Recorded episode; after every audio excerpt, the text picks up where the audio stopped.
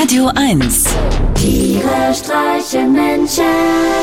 mit Martin Gotti Gottschild und Sven Phantom.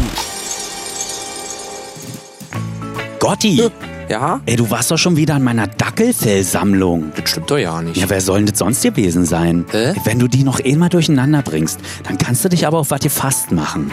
Zum Beispiel? Äh, dann, dann, dann schenke ich dir nur noch, nur noch Mist zum Geburtstag. So ganz hässliche Anziehsachen für deine Katze, nicht mal für dich selber. Oder, oder so ein Set Löffel mit Löchern drin. Was? Ja, willst du das? Willst du, dass es so weit kommt? Nein. Gut, versprich mir sofort, dass du das nie wieder machst. Nein. Gut, dann sei aber wenigstens so freundlich und erzähl heute nicht wieder so eine olle Kamelle, in der du so tust, als hättest du jemals einen Freund namens Wumme gehabt. Nein. Doch, Nein.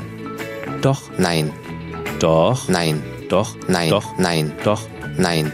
doch. Nein. Nein. So.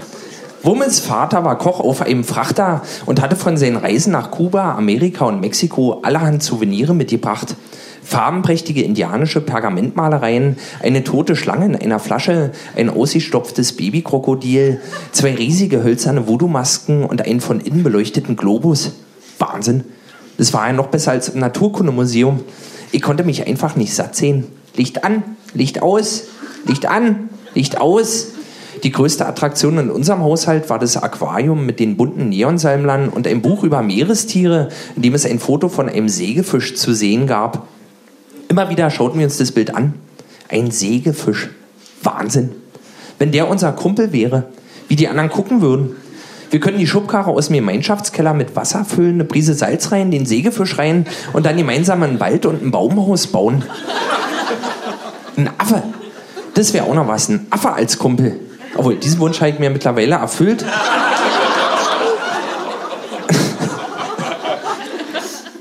Einmal erzählte uns Herr Wommitz, dass sie, als sie mit dem Schiff in Amerika anlegen wollten, von Indianern mit Pfeilen beschossen wurden. Ihn selber hätte ein besonders großer von hinten an der Schulter erwischt. Wir glaubten ihm kein Wort. Dann zeigte er uns die große Narbe auf seinem Schulterblatt. Wahnsinn, Indianer. Das hatten wir den Apachen ja nicht zugetraut. Erst Jahre später erfuhren wir, dass die Indianer Herrn Wommitz nie getroffen hatten, weder persönlich noch in den Rücken. In Wahrheit war er im Palast der Republik betrunken die Treppe runtergefallen und mit der Schulter auf den Türstopper gelandet. Wenn meine Eltern gleichzeitig Urlaub hatten, verbrachten wir die Sommerferien im Garten. Ich arbeitete mit meinen Kumpels, den Zuckermann-Zwillingen, wie besenkt zwischen den Holunderbüschen am Ausbau unserer unterirdischen Wohnung. Wir kamen einfach nicht voran. Alles voller Wurzeln und immer noch kein Teddysand in Sicht. Unsere Eltern arbeiteten währenddessen wie besessen auf der Veranda am Ausbau ihrer Lebern. Dann wurden die guten Gläser aus erster Ehe rausgeholt und pausenlos getrunken, gelacht und geraucht. Aber nur wegen der Mücken, wie mir meine Mutter immer wieder kichernd versicherte. Manchmal kam ich mir als Kind richtig verarscht vor. Apropos verarscht, äh, Gotti, ich komme mir heute auch ein bisschen verarscht vor. Warum? Weil ich das Gefühl habe, du bist ja nicht so richtig anwesend. Hä? Ja, ich hab mir so den Eindruck, als würde hier ein Roboter sitzen, der dir durchaus ähnlich sieht, Ja. aber mit dem das Gespräch doch ein bisschen in einer Einsilbigkeit versackt. Nein. Doch? Nein. Doch? Nein. Doch? Nein. Na gut, hast recht. Ich meine, das ist ja auch eine bescheuerte Vorstellung von mir, dass so humanoide Roboter deinen Job übernehmen könnten. Ne? Ja. Ja. Ja. Ja. Weißt du was, ich singe jetzt einfach ein Liebeslied. Nein. Doch.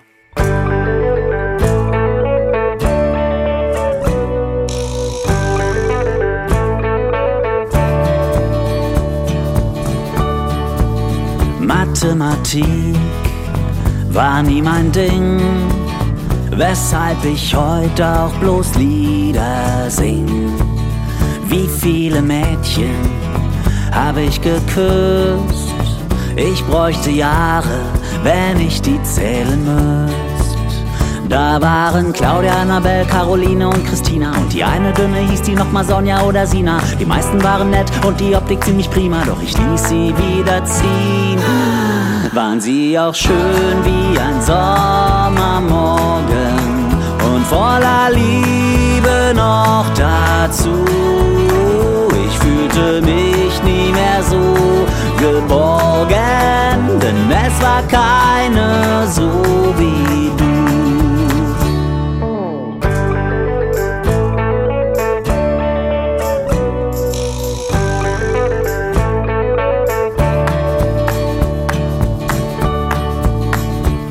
war reich und gut betucht und eine andere schlau wie ein Buch.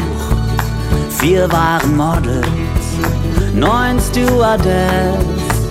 Es waren so viele, die ich nie vergess.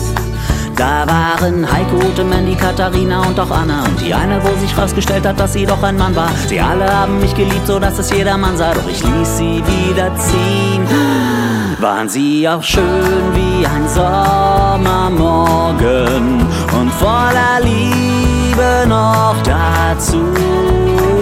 Ich fühlte mich nie mehr so geborgen, denn es war keine so wie du wie eine Amsel, so fliegt die Liebe auch von Ast zu Ast. Doch seit ich dich sah, sind alle anderen neben dir verblasst. Waren sie auch schön wie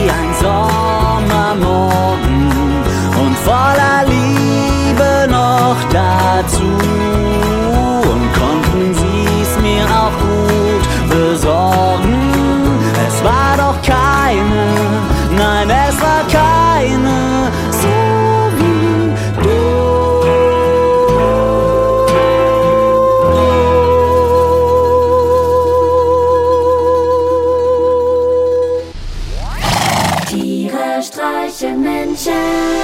Jetzt auch als Podcast. Auf radio1.de und natürlich in der Radio 1 App.